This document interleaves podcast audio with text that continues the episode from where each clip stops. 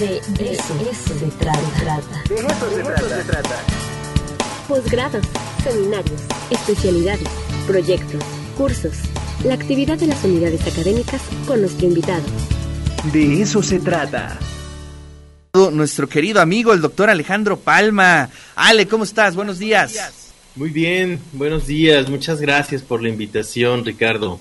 No, al, contrario, gracias, por, estar, aquí. Y bueno, cuéntanos, Cervantes, como, crítico, cultural. Interesantísimo, el tema, ¿eh? No, se, acaba, eh, la fuente cervantina, hay distintas perspectivas y esta es interesante, Ale. Eh, sí, sí, sí, mira, te cuento un poco los antecedentes de la conferencia.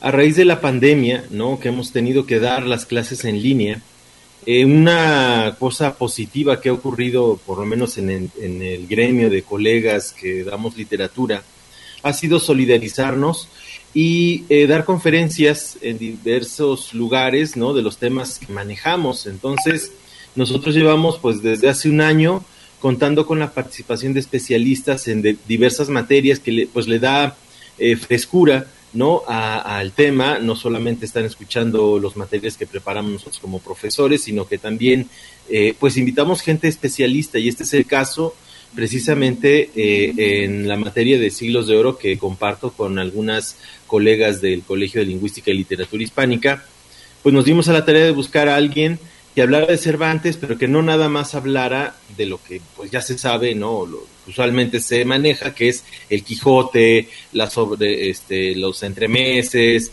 las novelas ejemplares, sino que más bien lo abordara en la contemporaneidad. O sea, eh, hiciera ese puente en cómo era Cervantes, eh, parte de la obra, como crítico cultural de su momento. Y cómo podemos leer esa crítica cultural en estos momentos que nos ha tocado vivir. Y para ello, el doctor Mark Groundland me parece eh, la persona más indicada. Eh, te cuento un poco, el doctor Mark Groundland eh, es profesor en la Universidad Tecnológica de Tennessee. Y bueno, él lleva añísimos, décadas estudiando el Quijote y sobre todo un género que aparece ahí, pero en otras escrituras de los siglos de oro, que son la narrativa de moriscos.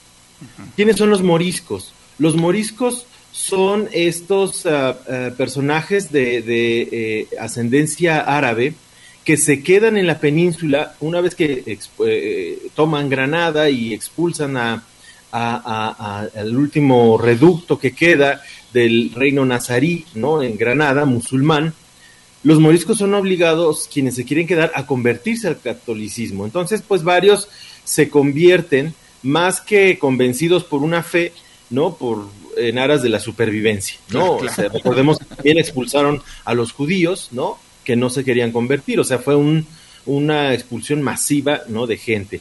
Y quedaron estos moriscos, que, seguían, o sea, el, término es despectivo, ¿no? De moro, ¿no? Morisco, ¿no? Entonces, eh, eh, forman parte de esa narrativa de los siglos de oro, porque también eh, a, Felipe II se le ocurre la idea de expulsarlos. Alguien lo convence que los moriscos son peligrosos en el sur de España y que hay que expulsarlos. Y entonces hacen una matanza y una expulsión también de moriscos, siendo que era la gente que trabajaba en el campo. O sea, lo que ah, provocan es que se quedan sin mucha mano de obra especializada.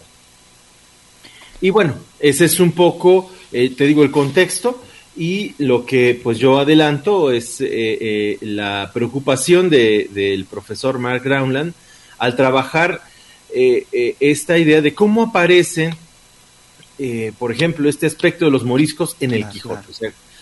También tomando en cuenta la, biografía de Cervantes, que es bastante interesante. Recordemos que pasa cinco años en cautiverio en Argelia. Eh, pasa estos eh, años de cautiverio precisamente em, em, con de muchos mitos y leyendas, ¿no? Eh, hasta que no pagan el rescate, por supuesto. y entonces mucha de la narrativa que aparece en el Quijote parece que refleja muchas de sus vivencias, ¿no? En, en Argelia, obviamente preso, ¿no? De musulmanes.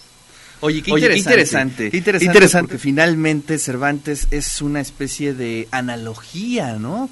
que abre la modernidad y que al parecer todavía podemos hacer una relectura y encontrarnos por ahí, ¿no?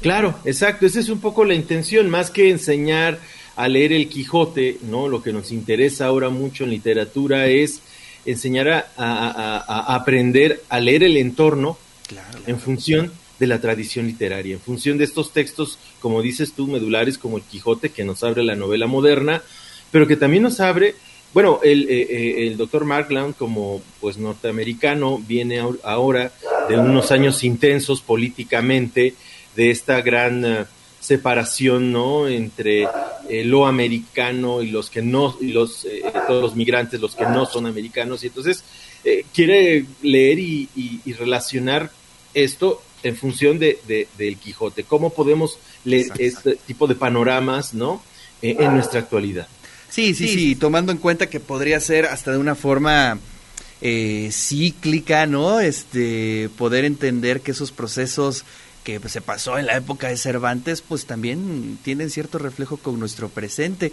Interesantísimo como una obra y la biografía, como tú bien lo mencionaste de Cervantes, es eh, inagotable, pero además generacionalmente se lee de manera distinta, ¿no? Eso también es muy padre. Sí, sí, sí, eh, eso es lo interesante.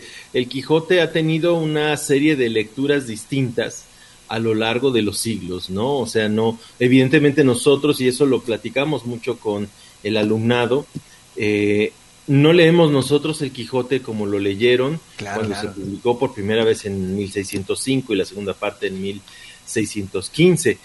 Eh, pero también incluso hay brechas generacionales. Eh, estos jóvenes de ahora no leen el Quijote como yo lo leí en determinado momento, ¿no? Y entonces es, es tan interesante, es tan rico porque vamos contraponiendo lecturas, ¿no? Y a mí me parece tan interesante conocer cómo estas nuevas generaciones eh, leen al Quijote, ¿no? Sí, fíjate, yo estoy haciendo un experimento con el Quijote. Últimamente he estado así como muy, me han llegado así como los temas del Quijote a mi vida y yo estoy, por ejemplo, leyendo un par de capítulos después de desayunar con mi hija.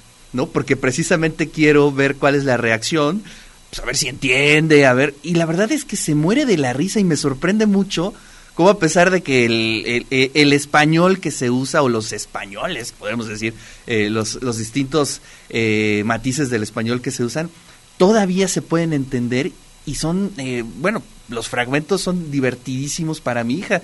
Y eso me, me, me, me me salta muchísimo, ¿no? Cómo todavía puede tener ese diálogo, pues con este niños, niñas, ¿no? De 10, 12 años que, que pues están en otro mundo completamente. Sí, sí, exacto. Fíjate, eh, y uno va, incluso el Quijote, eh, yo creo que en general detona sensibilidades, ¿no? que a mí me parece, como dices, la risa, lo cómico, ¿no? Pero también de manera... es que todavía, no, llegamos a lo triste. Uy, no, a ver qué pasa, ¿no? A ver si no le echas a perder el cereal. Exactamente. Oye, Ale, pues qué, qué, qué, padre que tengamos esta eh, conferencia. ¿Cuándo es? ¿Por dónde vamos a poderla ver?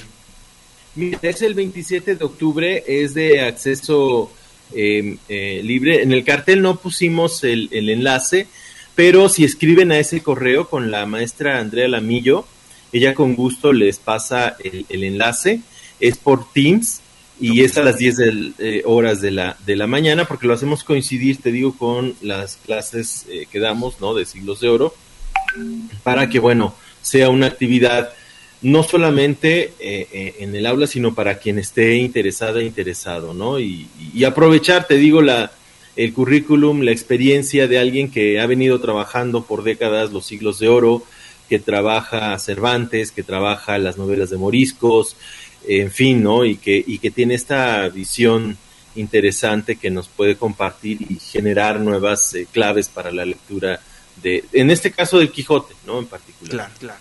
Eh, Ale, ¿todavía este, se están haciendo tesis en licenciatura, en maestría, en doctorado sobre el Quijote? Ya no tantas, o sea, se están haciendo, ¿no? Eh, y te digo, el ejemplo es él, o sea, él, su tesis doctoral es del año 2004 y ya pasaba problemas, ya pasaba problemas porque el asunto era eh, qué es lo que no se ha hecho. Exacto. Le tocó una época interesante eh, eh, en esa década, comenzaron a cobrar mucha vigencia los estudios culturales y los estudios, por ejemplo, de la hibridez, ¿no? Y la poscolonialidad, ¿no? Y toda esa, esa serie de, de corrientes que este, inmediatamente se fueron a, leer también el Quijote eh, como un texto eh, que, que, evidenciaba mucho de estas eh, prácticas, ¿no? Y, invitaba muchas de estas reflexiones. Y sí, él, él, pasaba tiempo. Entonces, yo realmente sí, o sea, he visto un par de trabajos, pero pues claro que es una empresa titánica, ¿no? Porque pues tienes que leer un montón de crítica que se ha generado, o sea, son textos que generan mucha crítica, que constantemente, ¿no? Están dando eh, nuevos eh, asuntos.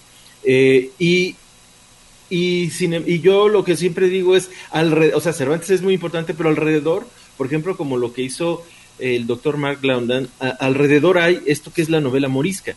y esa sí no estaba muy bien atendida, ¿no? O sea, todavía hay de dónde, ¿no?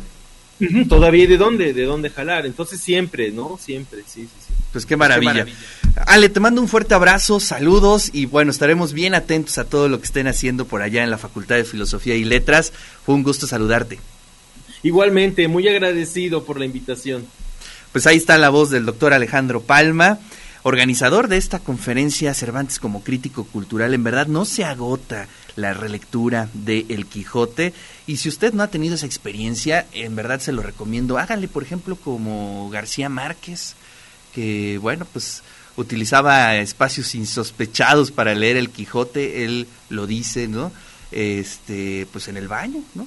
Se echaba un capitulito, eh, poco a poco iba avanzando. Es una lectura fuerte, eh, con muchos cientos de páginas, pero en verdad creo que no nos podemos ir de este mundo sin leer, sin tener la experiencia de haber leído el Quijote. Bueno, pues ahí está la invitación para esta conferencia.